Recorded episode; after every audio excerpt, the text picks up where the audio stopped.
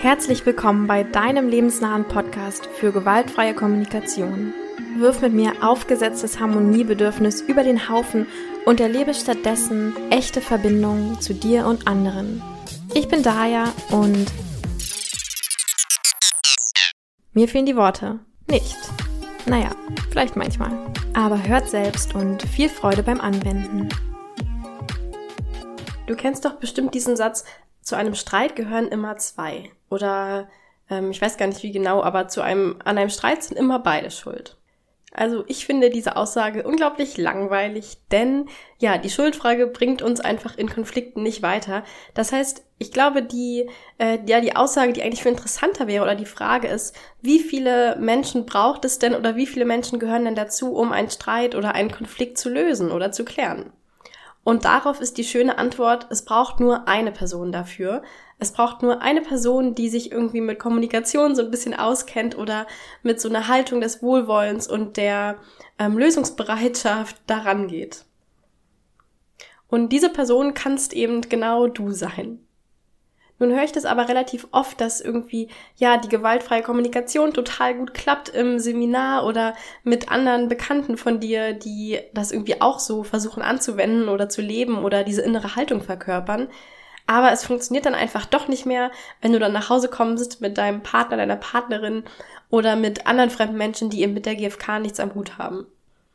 Und genau dafür ist diese Episode heute, um dir ein bisschen Mut zu machen und dir eben konkret dabei zu helfen oder dich zu unterstützen, wie die GfK funktioniert oder wie du die GfK in deine Konflikte reinbringen kannst, obwohl dein Gegenüber vielleicht ja gar nichts davon versteht oder gar nichts damit am Hut hat. Und bevor ich in das Thema einsteige, will ich zwei kleine Ankündigungen machen. Und zwar bin ich total stolz und freue mich total, dass ich so ein erstes ganz konkretes Angebotspaket jetzt auf meiner Website habe. Ein Konfliktcoaching, mit dem du zur Konfliktmeisterin wirst und ähm, genau, äh, in Zukunft nie wieder Angst vor deinen Konflikten haben musst. Das kannst du dir gerne mal anschauen auf meiner Website unter daya-trende.de slash Konfliktcoaching. Und noch viel wichtiger, meine zweite kleine Ankündigung beziehungsweise ähm, Bitte an dich eigentlich oder an euch da draußen. Und zwar habe ich total Lust, so ein neues Format in diesen Podcast zu bringen, in dem ich ganz nah dran an den Alltags ähm, Herausforderungen von meinen Hörenden hier bin. Das heißt, wenn du irgendwie merkst, manchmal im Alltag sind so ganz kleine Kleinigkeiten oder kleine Situationen, wo du dich fragst, hm, wie hätte ich das jetzt eigentlich mit der GfK machen können oder wie hätte ich da jetzt irgendwie gerade mehr Wohlwollen oder Verbindung reinbringen können in diese konkrete Situation. Und wie gesagt, keine Situation ist da irgendwie zu klein oder zu unbedeutend. Dann ähm, schreib mir doch mal eine E-Mail an hallo at trendede und ich hätte total Lust, dann sozusagen so eine Art ähm, Coaching zu machen oder einfach über diese Situation zu reden und zusammen zu reflektieren und darüber nachzudenken und eben dann daraus eine Podcast-Episode zu machen, die dann, ja, von der dann alle da draußen profitieren können, die vielleicht manchmal in der gleichen Situation sind. Das heißt, es ist eine super tolle Win-Win-Win-Situation, denn äh, du bekommst quasi ein kostenloses Coaching. Ich merke noch viel mehr, was eigentlich bei euch da draußen so äh, konkret ähm, die Probleme sind oder die Herausforderungen. Und alle anderen, die zuhören, genau, können vielleicht noch von deinem Problem oder von deiner Herausforderung was lernen. Also, wenn du da Ideen hast, dann schreib mir doch sehr gern eine E-Mail. Und jetzt zum Inhalt der Episode heute. Ich werde ähm, zuerst mal so ein bisschen die meiner Meinung nach so drei Faktoren, die für mich sozusagen ein GFK-Gespräch ausmachen oder ein GFK-Konflikt ausmachen. Also so, was gehört da eigentlich dazu oder was, was meine ich eigentlich damit, wenn ich sage, ihr könnt euren Konflikt gewaltfrei oder verbindungsfördernd klären, auch wenn nur du zum Beispiel dich mit der GFK auskennst. Und dann im zweiten Teil möchte ich äh, darauf eingehen, genau, mit welchen konkreten Mitteln oder Fragen oder Aussagen du das Gespräch eben in genau diese drei Kategorien äh, leiten oder beeinflussen kannst.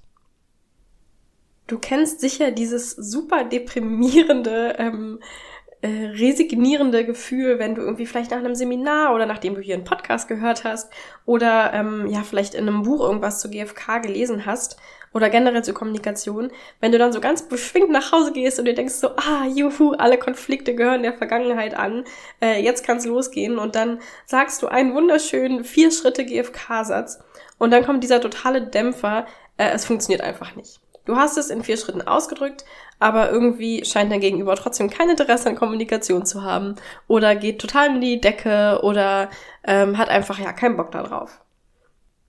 Und dann kommt natürlich schnell mal der Gedanke, so dieses, oh, das funktioniert einfach mit diesen Menschen nicht und ich will lieber in meiner GFK-Bubble bleiben, wo das irgendwie einfacher ist zu kommunizieren. Und das ist aber das Schöne an der GFK, dass sie eben eigentlich mit allen Menschen funktioniert und du sie überall anwenden kannst und es deshalb überhaupt gar keine Notwendigkeit gibt, dich irgendwie einzuschränken auf die paar wenigen Menschen, die da irgendwie ähnlich interessiert dran sind wie du, sondern ja, vor allem mit Menschen, die du dir nicht aussuchen kannst, vielleicht deine Familie oder vielleicht ja, die Person, in die du dich nun mal verliebt hast oder so oder mit der du eine Familie gegründet hast. Ähm, genau, dass du eben mit denen auch total schön in diese Verbindung kommen kannst. Und ich finde ja immer so die ähm, ja, die schönsten Momente sind die, wo eben gerade mit Menschen, wo ich es irgendwie nicht erwartet hätte, so eine extreme Verbindung versteht, entsteht. Also dieser super überwältigende und überraschende Moment, wenn auf einmal ich merke, boah, krass, wir sind gerade so richtig echt miteinander und so richtig empathisch und in Verbindung. Und das hätte ich niemals gedacht, äh, weil vielleicht ist das irgendwie mein Opa oder ähm, meine Mama oder meine Partnerin oder ähm, fremde Menschen oder so, mit denen ich schon Ewigkeiten irgendwie das Eindruck hatte, ach, Kommunikation ist mit denen, funktioniert sowieso nicht mit denen. Also, es geht. Und ähm, das Einzige, was du machen musst, ist, also, oder was so ein bisschen die Schwierigkeit ist, dass du so ein bisschen so eine Doppelrolle einnehmen musst in dem Fall. Denn das Schöne ist mit, ähm, mit GFK-Menschen, die das irgendwie so ein bisschen verstehen oder auch so ein bisschen schon wissen, was ist irgendwie Empathie, was ist so Selbstausdruck, wie kann ich das am besten ausdrücken, wie finden wir jetzt Lösungen. Da kannst du oft einfach so als du selbst nur da sein. Ja, weil das Gespräch fließt so ein bisschen von allein, beziehungsweise beide wissen eigentlich schon, wie dieses Gespräch ungefähr ablaufen muss, um möglichst verbindend oder effektiv zu sein. Wenn du jetzt mit einer Person ähm, zusammen bist, die vielleicht nicht so diese Kommunikationsfähigkeiten hat oder noch nicht so viel geübt hat wie du, dann ähm, bin ich der Meinung, dann hast du so ein bisschen so eine Doppelfunktion, die du dann einnehmen musst, wenn du da trotzdem Verbindung herstellen willst. Du musst nämlich einmal natürlich als du selbst kommen, aber auch ähm, so ein bisschen die Moderationsrolle übernehmen. Also auch das Gespräch irgendwie leiten und so ein bisschen auf der Metaebene schauen, okay, was passiert eigentlich gerade? Also das ist eigentlich so diese Grundfähigkeit oder diese Grundherausforderung dabei, warum es dir vielleicht manchmal so ein bisschen komplizierter vorkommt, weil ja es reicht eben manchmal nicht so ganz einfach nur du selbst zu sein, also einfach nur mit deinen eigenen Themen zu kommen, sondern du musst auch schauen, okay, wie kann ich jetzt das Gespräch an sich leiten? Also so ein bisschen fast die Mediatorinnenrolle übernehmen oder eben die Moderation. Und jetzt habe ich ja gesagt, dass ich da so drei Merkmale habe, ähm, oder so Intentionen, wo ich sagen würde, okay, ähm, das macht es für mich aus, dass ein Gespräch möglichst verbindend wird oder so ein bisschen in Übereinstimmung mit diesen GFK-Prinzipien läuft. Und die will ich dir einfach mal ähm, erzählen. Und zwar würde ich sagen, das erste für mich ist, genau, es geht um Bedürfnisse. Also der Fokus liegt darauf, welche Bedürfnisse sind gerade lebendig und wie können sie erfüllt werden. Im Gegensatz zu anderen Konflikten oder Streitereien, die oft entstehen, in denen es eher darum geht, wer hat Schuld. Ne? Da lebt es ja für in der Vergangenheit und wir streiten uns die ganze Zeit darum, ja, aber du hast ja das gemacht und dann das und deswegen bist du daran schuld und deswegen musst du jetzt irgendwas machen. Und in so einem GFK-Konflikt oder Gespräch würde ich eben sagen, geht es einfach nur darum, was passiert in der Zukunft oder, oder jetzt gerade. Ne? Was ist jetzt gerade lebendig in uns und welche Bedürfnisse wollen wir in Zukunft erfüllt bekommen? Also das wäre mein Merkmal Nummer eins. Das Merkmal Nummer zwei ist äh, für mich, dass beide gehört werden und in Verbindung sind. Im Gegensatz zu dem, wie es in Alltagskonflikten vielleicht oft ist, ähm, ich habe irgendwo mal dieses schöne Zitat oder ich weiß gar nicht mehr genau, ob es jetzt wortwörtlich, aber sinngemäß so, äh, die meisten Dialoge, die wir führen, sind eigentlich Monologe in Anwesenheit eines Publikums. Ja, also oft ähm, glaube ich, in Alltagskonflikten ist es so, dass wir sehr viel von uns selbst ausdrücken aber eigentlich nicht so viel Verbindung stattfindet, sondern wir einfach nur wollen, dass alles, dass wir alles sagen können, was wir eben so gerade auf dem Herzen zu liegen haben, aber dieser Zuhöraspekt so ein bisschen fehlt und dann eigentlich einfach nur beide irgendwie so aneinander vorbeireden oder aufeinander einreden. Und in GFK-Konflikten ist es für mich wichtig, dass wir tatsächlich ähm, uns gegenseitig auch hören. Also, dass eine Person sich komplett ausdrücken kann und gehört wird und dann die andere Person sich ausdrücken kann und auch gehört wird vor allem. Und dass dadurch eben so eine Verbindung entsteht, in der wir wirklich verstehen, was geht in mir und was geht in meinem Gegenüber gerade eigentlich so ab. Und dann das dritte Merkmal, was für mich GFK-Konflikte ausmacht, ist, wir suchen zusammen danach, wie wir das Leben bereichern können. Im Gegensatz zu dem, was ich auch in Alltagskonflikten eher einordnen würde, dass da so ein Wettkampf entsteht oder Kompromisse gesucht werden. Ja, das heißt, wenn ich gewinne den Konflikt, dann nur weil du verlierst. Also wir müssen uns gegenseitig Zugeständnisse machen und ähm, wenn ich eben etwas dazu bekomme, dann nur weil du etwas gibst, also oder weil du etwas abgibst oder so. Ne? Also so dieses Gewinnen und Verlieren Prinzip. Und in GFK-Konflikten ist für mich der Fokus immer darauf, lass uns zusammen Strategien finden, die alle unsere Bedürfnisse besser erfüllen. Also so, dass am, am Ende eben einfach das Leben insgesamt bereichert wird und nicht nur, ähm, und wir nicht quasi darum feilschen müssen, wer jetzt von uns mehr bekommt am Ende. Also das sind so die drei, ähm, ja, die drei Punkte, die die mir besonders wichtig sind und die mich vor allem auch mit der meisten Motivation und Inspiration erfüllen, weil ich einfach bei allen drei Punkten sage so, ja, das ist doch so klar, dass das irgendwie der schönste Weg ist und der effektivste Weg vor allem. Und genau, da macht es mir irgendwie total, also viel mehr Spaß, auch gleich da vielleicht noch so ein bisschen mehr Arbeit reinzustecken ähm, oder so ein bisschen mehr ähm, Verantwortung zu übernehmen für meine Konflikte, wenn ich weiß, ich habe es in der Hand, dass diese drei Punkte erfüllt werden. Und jetzt bist du hoffentlich schon ganz gespannt darauf, wie du das denn machen kannst. Und deswegen will ich dir jetzt ein paar konkrete Dinge an die Hand geben, genau, wie du das Gespräch in so eine Richtung leiten kannst und diese Moderationsrolle ähm, so ein bisschen übernehmen kannst.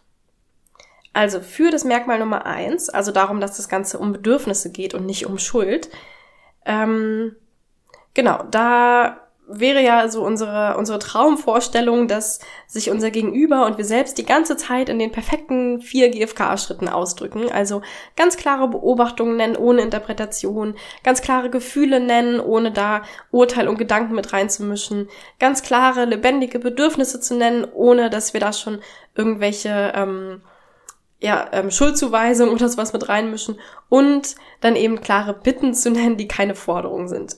Ja, also so diese vier Schritte. Falls dir die GFK noch ganz neu ist, ähm, dann würde ich dir empfehlen, nochmal die Einführungsepisode oder Episoden, die anzuhören, die aller, allerersten Episoden, wo ich ganz klar ähm, auf diese vier Schritte und sowas eingehe und die erkläre. So, also hoffen wir irgendwie, naja, es wäre ja schön, wenn sich irgendwie alle so ausdrücken können.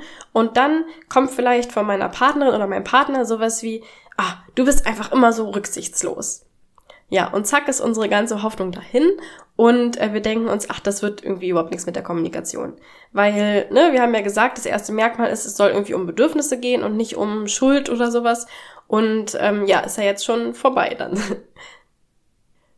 so, und hier kommt aber ähm, eine, eine ganz wichtige Sache oder ganz wichtige Einsicht. Und zwar alles, was Menschen ausdrücken, sind Bedürfnisse. Rosenberg hat irgendwie mal gesagt, sowas wie, also Marshall Rosenberg, der, ja, der Erfinder der GfK, ähm, hat sowas gesagt wie, jedes Urteil ist der tragische Ausdruck von einem unerfüllten Bedürfnis. Und tragisch einfach deswegen, weil er oft nicht dazu beiträgt, dass wir uns gegenseitig verstehen und dass das Bedürfnis dann erfüllt wird. Aber es ist trotzdem einfach nur der Ausdruck eines Bedürfnisses und vielleicht in einer Sprache, ähm, die du nicht verstehst. Also es ist fast so ein bisschen wie eine Fremdsprache. Und was machst du, wenn jemand eine andere Sprache spricht als du? Ähm, naja, du sagst auch nicht, ach, mit der Person kann man einfach nicht reden, sondern du schaust eben, wie du die Sprache übersetzen kannst. Und genau das Gleiche ähm, würde ich eben auch hier sagen. Also in einem Gespräch mit einer Person, die die GFK überhaupt nicht kennt und damit nichts am Hut hat, würde ich ganz doll darauf achten, alles, was die Person sagt, immer so ein bisschen in Bedürfnisse zu übersetzen. Das kannst du für dich selbst machen ähm, oder dann ist es auch gleich so ein bisschen, äh, oder dann ist es auch gleich Empathie für die andere Person. Die andere Person fühlt sich dann auch meistens sehr, sehr gehört. Du übersetzt es einfach laut mit so einer Nachfrage. Also zum Beispiel, wenn dir deine Partnerin dir an den Kopf wirft, ah, du bist einfach so rücksichtslos, dann könntest du sowas antworten wie, ah, das klingt, als bräuchtest du irgendwie mehr Unterstützung und Rücksicht und fühlst dich gerade so ein bisschen alleingelassen.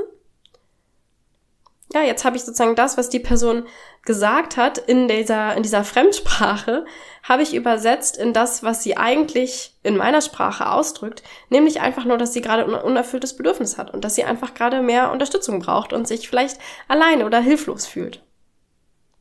Hier würde ich immer so ein bisschen aufpassen, dass du nicht dieses too deep, too soon machst, also zu tief, zu früh auf Deutsch übersetzt. Ähm, also genau, wenn, wenn deine Person wirklich gar nichts mit GFK zu tun hat und du dann direkt so diese Hammer-Bedürfniswörter und Gefühlswörter und, äh, und sowas und total tief reingehst, dann kann es manchmal so ein bisschen, ähm, dann, dann holst du die Person nicht da, wo sie gerade ist. Ne? Das heißt, ich würde immer so ein bisschen schon schauen, dass ich, ähm, genau, dass ich so ein bisschen da ansetze, wie die Person auch kommuniziert.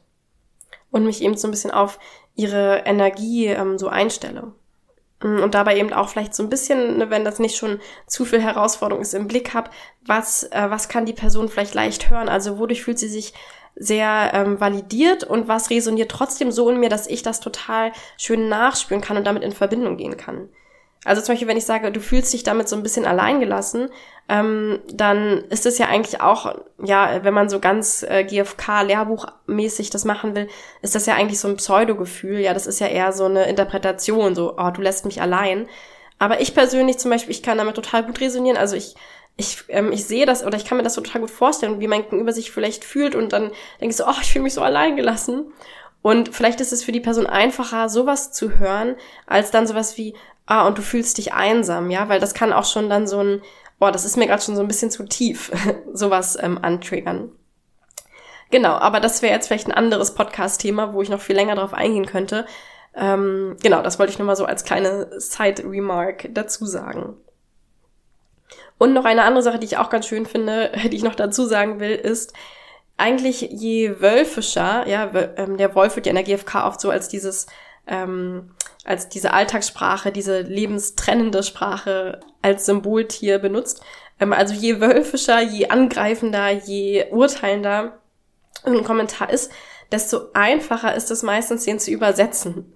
Ähm, deswegen, genau, vielleicht wenn du so einen Kommentar kriegst wie, oh, du bist ja immer so rücksichtslos, dann ähm, vielleicht kannst du ja sogar so ein bisschen anfangen, das so ein bisschen zu feiern oder wertzuschätzen, weil du weißt, ah, okay, jetzt habe ich wenigstens nicht ganz so viel Arbeit mit dem in Bedürfnisse übersetzen. Das Schöne ist nämlich, dass ähm, diese Kommentare, die so richtig wölfisch von ganz tief unten kommen, dass die meistens sehr echt sind. Das heißt, du spürst dann schon so ein bisschen die Energie, die damit rüberkommt. Oder du weißt auf jeden Fall, da ist jetzt nicht irgendwas Verstelltes oder irgendeine Wand, irgendeine Mauer zwischen uns, sondern ne, wenn jemand so seine Wut rauslässt, dann ist es meistens wirklich echt. Und das ist dann eigentlich meistens schöner, als wenn die Person irgendwie noch versucht, das so ein bisschen höflich zu umschreiben und das manchmal viel komplizierter ist, dahinter zu kommen. Was, was meint sie denn jetzt? Was steckt denn da eigentlich wirklich dahinter? Also genau, das nur so als kleine Motivation, äh, wie du vielleicht so dein Mindset zu solchen Angriffen auch ähm, ja so ein bisschen ähm, switchen kannst und das vielleicht mehr genießen kannst. Jetzt zum zweiten Merkmal, wie du das Gespräch leiten kannst, so dass, genau, als zweites hatte ich ja gesagt, ähm, dass in GFK-Konflikten meiner Meinung nach es wichtig ist, dass beide gehört werden und eine Verbindung da ist und nicht eben einfach beide nur aufeinander einreden. Genau, hier ist es das Schöne, wenn du in deiner GFK-Blase bist und irgendwie mit Menschen nur redest, die auch vielleicht GFK praktizieren oder versuchen zu üben, dann ist es ja oft so, dass ich irgendwas sage und die andere Person darauf vielleicht erstmal empathisch eingeht und dann erst vielleicht das sagt, was sie selbst dazu bewegt oder so. Ja, also das Schönste wäre eigentlich, wenn alles, was wir sagen, erstmal empathisch abgeholt wird und dann ähm, sagt die andere Person was, dann hole ich das empathisch ab, dann sage ich wieder was und so weiter. Und genau das äh, wird natürlich auch in so Konflikten nicht passieren oder funktionieren mit Menschen, die das nicht kennen. Weil gerade dieses Zuhören und Empathie ist, glaube ich, so ein ganz äh, konkretes Handwerk, was einfach wir nicht lernen und wo Menschen nicht von selbst drauf kommen. Also ähm, genau, in der, in der GfK ist ja Empathie oder dieses, dieses konkrete Werkzeug eben einfach immer dieses, dass wir empathische Vermutungen anstellen oder reformulieren, was wir gehört haben von der anderen Person. Das macht so einen riesen Einfluss, weil ähm, ja, weil einfach die Person dadurch, ähm, also manchmal ist es so, als würden wir so einen Stöpsel ziehen und dann ähm, fließt so alles aus der Person raus und sie fühlt sich endlich gehört, weil eben nicht die ganze Zeit noch irgendwas oben drauf gepackt wird oder noch in den Eimer, in den Gefühlseimer dazugestopft wird von, von außen, sondern weil die Person auf einmal so Platz hat und sich irgendwie gehört fühlt und validiert fühlt und genau, das macht einfach einen riesigen Unterschied, wenn wir eben immer, wenn jemand was sagt, wenn wir einfach mal spiegeln, so, hey, was habe ich denn von dir gehört? Genau, und das wird wahrscheinlich dein Gegenüber nicht automatisch tun, wenn, ähm, wenn, ja, wenn sie nicht eine GFK-Person ist. Und das ist auch irgendwie gar nicht, ähm, also das ist gar nicht verwerflich, weil in allen Filmen oder tollen Büchern oder wo auch immer man das lernt, lernen wir halt immer dieses Zuhören, um dann zu antworten und nicht zuhören, um zu verstehen. Ja, also in Debattierkursen, in Argumenten. Es geht eigentlich immer darum, dass Leute sagen so, Hauptsache du findest dann das perfekte Gegenargument für das, was die Person sagt. Oder Hauptsache du bist dann super schlagfertig. Und die Sache ist aber eben immer, dass wenn, wenn wir uns nicht gehört fühlen, dann sind wir normalerweise auch nicht offen dafür, auch nicht bereit, die andere Person zu hören. Ja, weil erstmal ist mir wichtig, dass mein, mein eigener Eimer quasi leer ist und ich mich komplett gehört gefühlt habe. Und dann bin ich überhaupt bereit, wieder von der anderen Person was aufzunehmen. Das heißt, dieses immer nur gegeneinander reden ähm, funktioniert aus meiner Erfahrung, funktioniert es einfach nicht. Egal wie gut deine Argumente sind. Wie kannst du jetzt trotzdem äh, das hinkriegen, dass eben dieser empathische Austausch auch auf beiden Seiten vor allem funktioniert? Also das erste, was ich machen würde, ist immer erstmal ähm, wenn du die Person bist, die eben einfach schon mehr GFK-Übungen hat oder Training hat, dass du erstmal immer ausgiebig mit Empathie geben anfängst. Ja, selbst wenn eigentlich du gerade total selbst irgendwie dein eigenes Thema hast, ähm, ist es einfach ähm, ja, es ist einfach oft sehr hilfreich, wenn du das auf den Parkplatz stellst, also nicht wegschiebst, sondern wirklich nur quasi neben dich stellst und sagst, hey, ne, ich gucke mir mein eigenes Thema nachher auch an und werde da auch gehört werden. Alles gut, das kriegen wir hin. Es ist nur eine Sache der Reihenfolge. Aber erstmal ähm, gebe ich jetzt meinem Gegenüber Empathie, weil sonst wird es wahrscheinlich einfach nicht funktionieren. Das heißt, ich würde eben wirklich so lange meine eigene Meinung komplett ähm, wegschiebe meine eigenen Gefühle oder Bedürfnisse dazu und eben mit der Sicherheit, dass die danach auch noch ähm, gehört werden. Und wirklich nur jeden einzelnen Satz, der von meinem Gegenüber kommt, empathisch reformulieren. Immer und immer wieder darauf eingehen, ah, okay, also du fühlst dich gerade so und so, oder ah, okay, da ist dir das und das wichtig, oder du brauchst jetzt das und das. Und immer mit so einem kleinen Fragezeichen am Ende.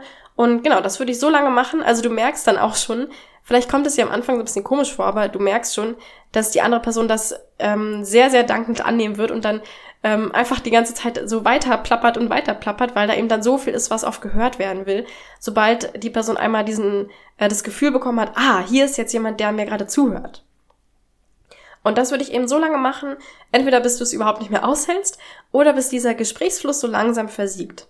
Ja, das kann echt mal richtig lange dauern. Also das kann einfach mal eine halbe Stunde ähm, des Gesprächs einnehmen, dass du die ganze Zeit nur zuhörst und zuhörst und zuhörst.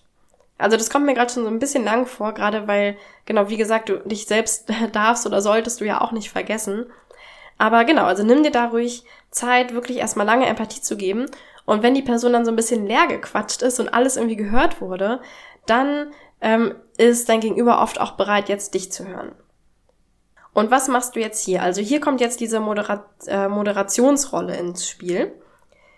Ähm, genau, und ich würde das so ein bisschen in drei Schritten machen. Ähm, also erstmal ist das Wichtige an dem allen, dass du alles möglichst explizit und transparent machst. Also, dass du ganz klar sagst, wo willst du jetzt hin in den nächsten Schritten oder wo soll das Gespräch jetzt hingehen? Und im ersten Schritt würde ich sowas zum Beispiel fragen, also nochmal abchecken, so ein Check-in machen. Äh, fühlst du dich jetzt ähm, erstmal genug gehört und verstanden? Oder gibt's noch irgendwas, was dir noch auf der Seele lastet? Ja, dann bist du erstmal schon mal klar, okay, ne, die Person ist, hat sich jetzt wirklich gehört gefühlt. Und was auch noch der schöne Nebeneffekt davon ist, dein Gegenüber ähm, checkt dann auch bei sich selbst kurz ein und merkt so, oh ja, stimmt, oh, ich fühle mich total gehört. Ach, das ist ja schön. Das scheint ja wirklich zu funktionieren, so, ne? Und damit ähm, steigerst du vielleicht auch die Motivation, dass dein Gegenüber dir jetzt zuhören will, weil dein Gegenüber jetzt versteht, ähm, wie schön sich das anfühlt, gehört zu werden oder wie, ähm, wie hilfreich das auch ist.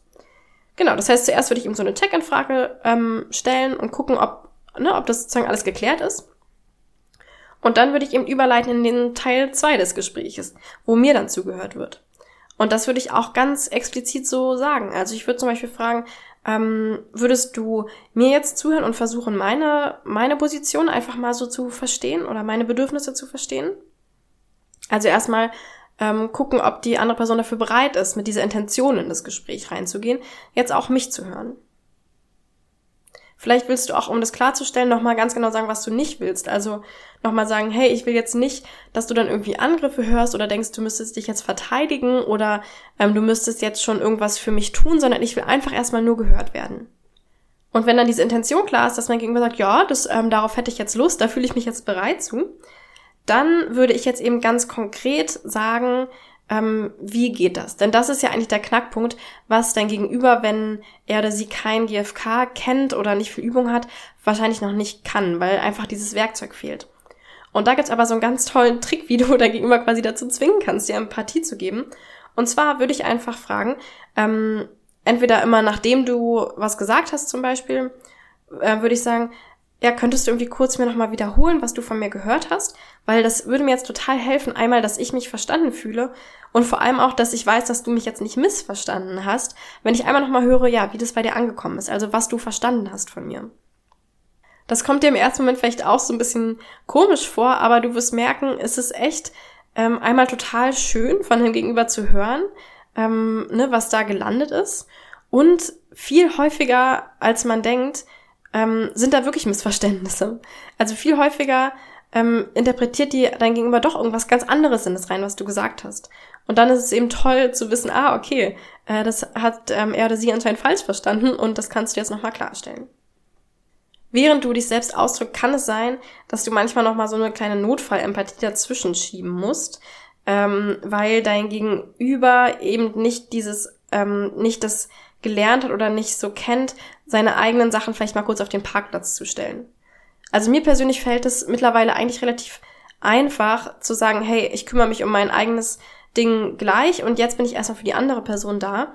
Aber wenn man das nicht so viel geübt hat, dann ist es vielleicht schwerer und dann ist es so, wenn ich merke, oh, da kommt jetzt gerade irgendein Impuls in mir hoch oder irgendein Bedürfnis, dann will ich das jetzt auch sofort sagen, so bevor es irgendwie weg wird oder bevor ne, als, das lernen wir auch als Kinder, so dieses, du kannst jetzt einmal kurz reden, jetzt ist deine Redezeit und dann reden aber die Eltern wieder und dann hast du zu schweigen, so ungefähr. Und daher kommt, glaube ich, dieser, dieser Drang, irgendwie, wenn wir, also möglichst alles sofort irgendwie zu bekommen oder genau dieser Zeitstress. Und ähm, genau, und das ist dann auch manchmal so, dass wenn du dich ausdrückst und das bei der anderen Person doch nochmal irgendwas triggert oder sie irgendwie doch so ein Rechtfertigungsgefühl hat, dass ähm, obwohl jetzt eigentlich sozusagen offiziell so dein Gesprächs- oder deine Zeit ist, in der du gehört wirst, in der du dich ausdrücken darfst, dass du vielleicht noch mal so ein, zwei kurze Empathiesätze dazu schieben musst, so, ah, okay, ja, verstehe, jetzt hast du irgendwie so einen Eindruck, als würde ich dich kritisieren und das verletzt dich irgendwie, ja, und dann vielleicht noch mal so drei kleine Empathieschleifen drehen und dann kannst du ja wieder zurückkehren, ähm, dazu dich selbst auszudrücken. Was aber echt toll ist, ist, dass wenn du dein Gegenüber immer wieder bittest, zu reformulieren, was er oder sie von dir gehört hat, dann hilft das total dabei, weil das manchmal so eine automatische Meditation auch in deinem Gegenüber auslöst und das einfach mal, also das hilft so dabei, das einfach mal so einsinken zu lassen. Und Oft denken wir so, ja, ja, jetzt habe ich schon verstanden, aber wenn wir es dann nochmal aussprechen, was ich tatsächlich von dir verstanden habe, dann fällt manchmal nochmal so ein Groschen und es ist so, ah, ach so geht's dir damit ah, okay. und ähm, genau, deswegen hilft das auch total dabei, ähm, da eben so eine Klarheit drin zu behalten und dass dein Gegenüber eben nicht sofort getriggert von irgendwas ist, weil er oder sie eben gar nicht ähm, schaut, okay, wie landet das jetzt bei mir, sondern wirklich in diesem, in dieser Zuhör Zuhörmeditation drin bleibt. Und jetzt zum dritten Merkmal und wie du da ähm, dem das beisteuern kannst, dass das Gespräch möglichst GFK läuft. Das dritte Merkmal war ja, ähm, dass wir zusammen nach Lösungen suchen, um unsere Bedürfnisse zu erfüllen, anstatt von daraus so einen Wettkampf zu machen. Genau, und da sind es vor allem so ein paar hilfreiche Sätze, die ähm, ich oft sage, die, glaube ich, schon so Intentionen in diese Richtung gehen lassen. Also eine Sache, die ich finde, die total hilft, ist, wenn ich dann so merke, okay, ne, du hattest deine, deine Gehörtwerdenzeit, ich hatte meine Gehörtwerdenzeit. Wir haben jetzt eigentlich die Bedürfnisse, also wir sind so halbwegs klar, sie haben alle, wir haben jetzt so gesagt, was uns gerade bewegt und was uns wichtig ist und was wir uns irgendwie wünschen, welche Bedürfnisse da äh, erfüllt werden wollen. Und jetzt ähm, ist eigentlich Zeit, in diese Lösungsebene zu gehen. Und was dann total hilft, ist, die Bedürfnisse nochmal kurz zusammenzufassen. Also ich würde dann sowas sagen wie, okay, also unsere Bedürfnisse scheinen jetzt hier zu sein. Du wünschst dir irgendwie mehr ähm, Rücksicht und Unterstützung. Und ähm, ne, ich habe vielleicht jetzt gerade ganz lange geredet und habe gemerkt, und mir geht's irgendwie darum, dass ich ähm, auch genug Zeit für meine Self-Care haben will und irgendwie auch so ein bisschen Flexibilität in meinem Leben behalten will. So, jetzt einfach mal so ganz abstrakte Bedürfnisse. Und die würde ich eben wirklich so ähm, sprachlich, metaphorisch quasi in die Mitte des Raumes stellen. Ja, also wirklich sagen, okay, das heißt, wir wollen jetzt irgendwie Lösungen finden, wie wir ähm, für dich Rücksicht und, ähm, und Unterstützung bekommen können und für mich genug Zeit für mich selbst und genug Flexibilität in meinem Leben. Ja, und das würde ich gleich mit so einem Und verbinden. Also wirklich nicht so ein, ähm, ja, okay, du willst das, aber ich will das. Naja, mal schauen, wie wir da irgendwie einen Kompromiss finden. Sondern, okay, also du willst das und ich will das. Und jetzt lass uns was finden, was beides uns erfüllt. Und das hilft einfach total nochmal die Bedürfnisse so zusammenzufassen, weil einmal, ähm, ja, verheddern wir uns dann nicht so und außerdem sehen wir dann ganz oft, oh schön, Bedürfnisse widersprechen sich ja nicht. Stimmt ja. In der GfK ist es ja so, ähm, oder generell ist es ja so, dass Strategien sich natürlich widersprechen können. Also ich kann nicht ähm, gleichzeitig irgendwie den Müll runterbringen und zur gleichen Zeit ähm, eine schöne Self-Care-Badewanne nehmen. Ja, es geht einfach nicht. Aber Bedürfnisse an sich widersprechen sich halt nie. Also irgendwie unterstützen und Zeit für mich selbst sind ja erstmal einfach Sachen, die nebeneinander stehen, die sich nicht an sich schon irgendwie widersprechen. So, und jetzt würde ich eben so ein paar Sätze ähm, die helfen. Also zum Beispiel würde ich jetzt fragen, ähm, wollen wir uns zusammen mal überlegen, wie wir das beides hinbekommen? Ja, also wieder so diese Intention fürs Gespräch klar machen. Also so wieder diese Moderationsrolle übernehmen und sagen, okay, lass uns doch jetzt mal Zeit nehmen zu schauen, zusammen zu schauen, wie wir beides oder also eben alles, was jetzt hier so im Raum liegt, erfüllt bekommen. Und dann auch, wenn du schon Ideen hast, dann würde ich das immer so formulieren, sowas wie, meine Idee wäre, ähm, ja, zum Beispiel habe ich vielleicht einen Tag, der so ein bisschen mir gehört, wo ich ganz viel Self-Care machen kann und irgendwie nicht, ähm, nicht irgendwie dich mit dem Müll runterbringen unterstützen muss oder sowas. Und das würde mir eigentlich so helfen, um meine Batterien für eine Woche aufzuladen. Und dann hätte ich, glaube ich, auch mehr Offenheit, dich an den anderen Tagen zu unterstützen. Und jetzt würde ich eben immer so fragen, wie ist das denn für dich? Oder glaubst du, das würde dein Bedürfnis nach Unterstützung erfüllen? Also eben, ich würde in so ähm, Strategievorschläge eben versuchen, immer beide Bedürfnisse damit einzubeziehen. Immer zu schauen, was wäre denn so ein kleiner Schritt, den wir gehen könnten, damit von uns beiden die Bedürfnisse besser erfüllt sind. Weil das ist ja diese Win-Win-Situation, die wir am Ende immer haben wollen, dass wir eben beide einen Schritt weiter Richtung Bedürfniserfüllung gegangen sind. Genau, also wie gesagt, für dieses Zusammen an Lösungen arbeiten würde, also finde ich es immer sehr hilfreich, wirklich nochmal zu versuchen, die Bedürfnisse klar rauszukristallisieren und so in die Mitte des Raums zu stellen, quasi, ja, vielleicht sogar aufzuschreiben und zu sagen, okay, das ist das, worum es uns geht, ja, also nicht das ist das, worum es mir geht und ähm, und ist mir ist egal, was bei dir passiert, sondern das ist das, was wir jetzt irgendwie zusammen uns überlegen wollen, wie wir das hinbekommen. Und wenn man dann diese Intention hat, dann äh, reicht es oft schon und dann funktioniert es oft schon, dass zusammen total tolle Ideen entstehen, weil wir eben schon aus dieser Intention ähm, dieses Zusammenarbeitens kommen und dann merken, dass wir da zusammen auch viel kreativer sind und dass es auch viel mehr Spaß macht. So, und das äh, war dann eigentlich schon das ganze Input für heute. Ich habe, glaube ich, noch so zwei kleine Anmerkungen ähm, oder drei. Also eine ist, ähm, du wirst mit Sicherheit sehr, sehr viel Selbstempathie oder Empathie von anderen davor brauchen. Oder zumindest ist das sehr hilfreich, ähm, wenn du wirklich schon so geerdet wie möglich in diesen Konflikt reingehst. Weil, genau, wie gesagt, du musst eben in der ganzen Zeit quasi auf zwei, ähm, zwei Rollen einnehmen. Ja, du, du musst die Mediation oder die Moderation machen und du musst auch schauen, dass du selbst, ähm, ne, also dass du selbst dich in den Konflikt einbringst. Und da kann es wirklich helfen, wenn du davor eben wirklich schon dir ein bisschen Zeit nimmst zu schauen, okay, worum geht's mir denn? Ne? Was sind eigentlich meine Bedürfnisse? Oder vielleicht mal schon dich bei einer Freundin oder einem Freund so ein bisschen auskotzen kannst darüber und eben schon möglichst geerdet bist. Dann ist es, glaube ich, auch noch allgemein hilfreich, wenn du beim, wenn du selbst redest, eben möglichst nah an den vier Schritten bleibst, also möglichst versuchst dich wirklich auf Ich-Botschaften, auf Bedürfnisse, auf Gefühle, auf klare Beobachtungen zu konzentrieren um so eben dieses, ähm, dieses Triggerpotenzial bei dem Gegenüber möglichst gering zu halten. Ähm, genau, und die letzte Anmerkung noch, ähm, auch wenn ich das jetzt hier alles so schön und äh, motiviert oder motivierend gesagt habe, es, es ist kein Geheimnis. Natürlich ist es trotzdem einfacher, mit Menschen zu ähm, Konflikte auszutragen, die vielleicht selbst auch interessiert an Kommunikation sind. Also genau, will ich nur noch mal so sagen, erwarte jetzt nicht irgendwie zu viel von dir und dass du jetzt sofort ähm, überall irgendwie die ganze Welt retten musst. Ähm, aber ja, vielleicht ist es ja ein Versuch wert. Zusammenfassend, das Tolle an der gewaltfreien Kommunikation ist eben, dass sie auch funktioniert, wenn nur eine der involvierten Personen sie kennt oder Übung damit hat. Und du kannst es eben hinkriegen, ein Gespräch auch zu einem GFK-Gespräch werden zu lassen, indem du ja einmal übersetzt, also ähm, schaffst die Urteile, die da so im Raum rumfliegen, eben so in diese GFK vier Schritte zu übersetzen und indem du das Gespräch bewusst moderierst und so ein bisschen längst. Also einmal darauf achtest, dass beide Parteien oder alle involvierten Parteien ähm, klare Zeiten oder so klare Gesprächsabschnitte haben, in denen es nur um sie geht und sie gehört werden und dann auch du, es nur um dich geht und du gehört wirst. Und ähm, moderierst in dem Fall auch, dass du eben schaust, okay, wie finden wir gemeinsam Lösungen? Und klar machst, die Intention ist jetzt darauf, wir wollen unsere Bedürfnisse insgesamt erfüllen und das Leben insgesamt bereichern. Und es soll jetzt nicht um einen Wettkampf gehen oder um so ein ähm, Kompromissdenken, so wie ich versuche jetzt möglichst viel zu gewinnen und ähm, du musst deswegen möglichst viel verlieren. Sondern eben zu dieser gemeinsamen und bedürfnisorientierten Lösungsfindung motivierst. Und das war's dann für heute.